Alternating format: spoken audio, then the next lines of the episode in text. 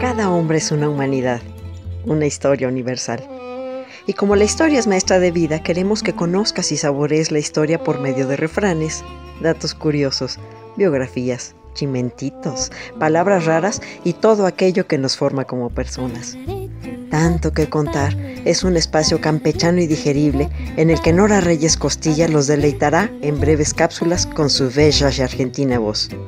Escúchame a través de la radio del Colmich, www.radiodelcolmich.com. Se van a enamorar.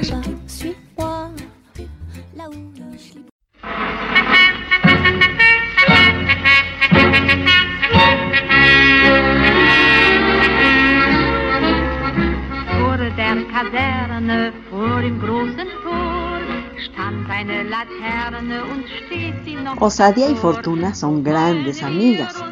Por eso, cleonautas, hoy dedicaremos una cápsula a aquellas personas que son toda osadía, perseverancia y combatividad. Soy Nora Reyes Costilla, su compañera, servidora y amiga, quien los invita a visitarnos en nuestro remanso de anécdotas, tanto que contar. Pero antes de continuar, quiero agradecerles que de todos los podcasts que existen en el ciberespacio estén aquí con nosotros y que nos hayan elegido como su mejor compañía. No hay agradecimiento que alcance y por eso los invito a suscribirse, escucharnos, compartirnos y recomendar nuestro podcast en anchor.fm. Nos llamamos Tanto que Contar y sus comentarios en el podcast de www.radiodelcolmich.com y en nuestra página La Historia por Gusto en Facebook no nos hacen el día, ¿qué les digo? El mes y el año. Gracias por escucharnos, gracias por estar.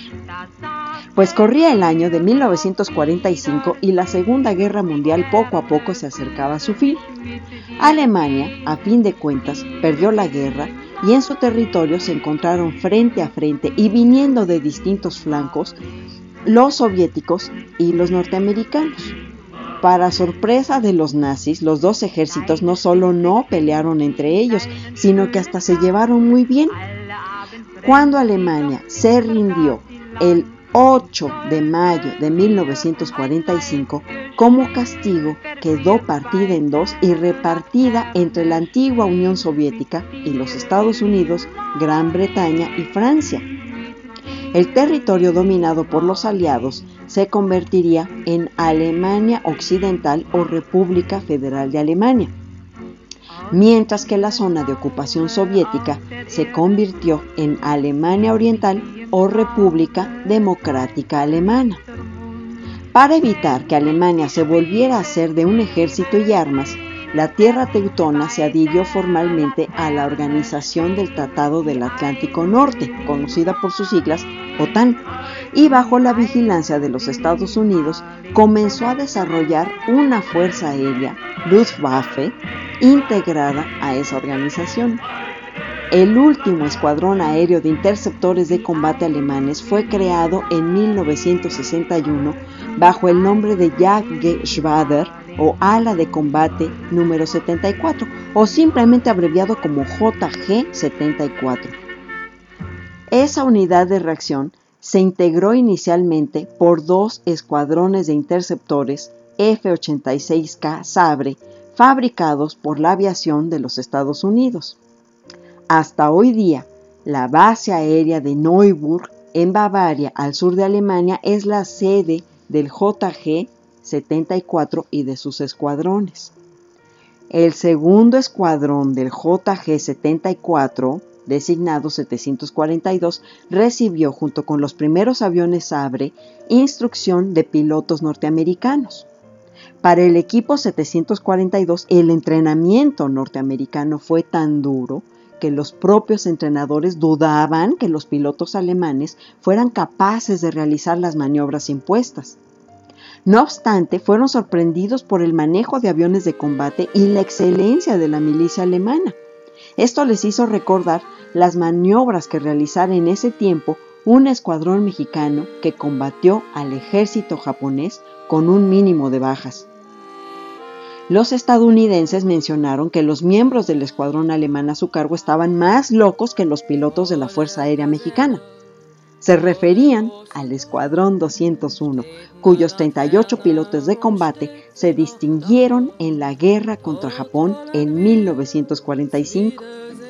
El comentario no fue tomado a la ligera por los alemanes, quienes se sintieron halagados y orgullosos de ser catalogados por su temeridad y decidieron auto-homenajearse llamando a su escuadrón Viva Zapata Luftwaffe Jagdstaffel 742.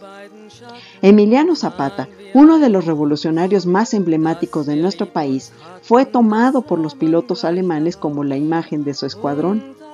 Desde entonces, todas las aeronaves de ese cuerpo aéreo portan en su fuselaje y en ocasiones en las alas y la cola un emblema de Zapata, que aparece también en el sector distintivo en el uniforme de vuelo de los pilotos como un emblema de la osadía, perseverancia y combatividad.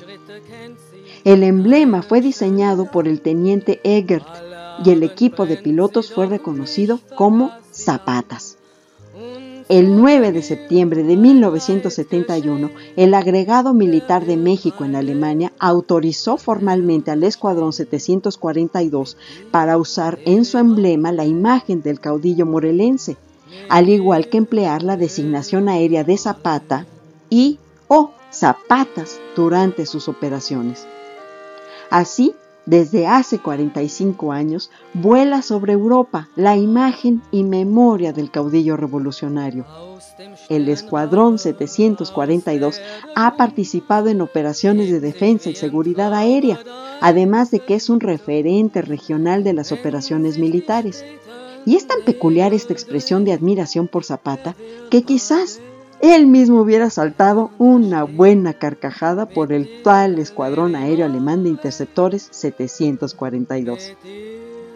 Esta fue una intrépida y más breve que un pedo en la mano producción de tanto que contar para la radio del Colmillo. Y recuerden, clonautas, que al hombre osado la fortuna le da la mano. O como me dijo mi querido amigo Virgilio en un poemita que me dedicó hace tiempo, Audentes fortuna yubat la fortuna sonríe a los audaces. Soy Nora Reyes Costilla, su imperatrix ad eternum y osadía, perseverancia y combatividad a mi manera.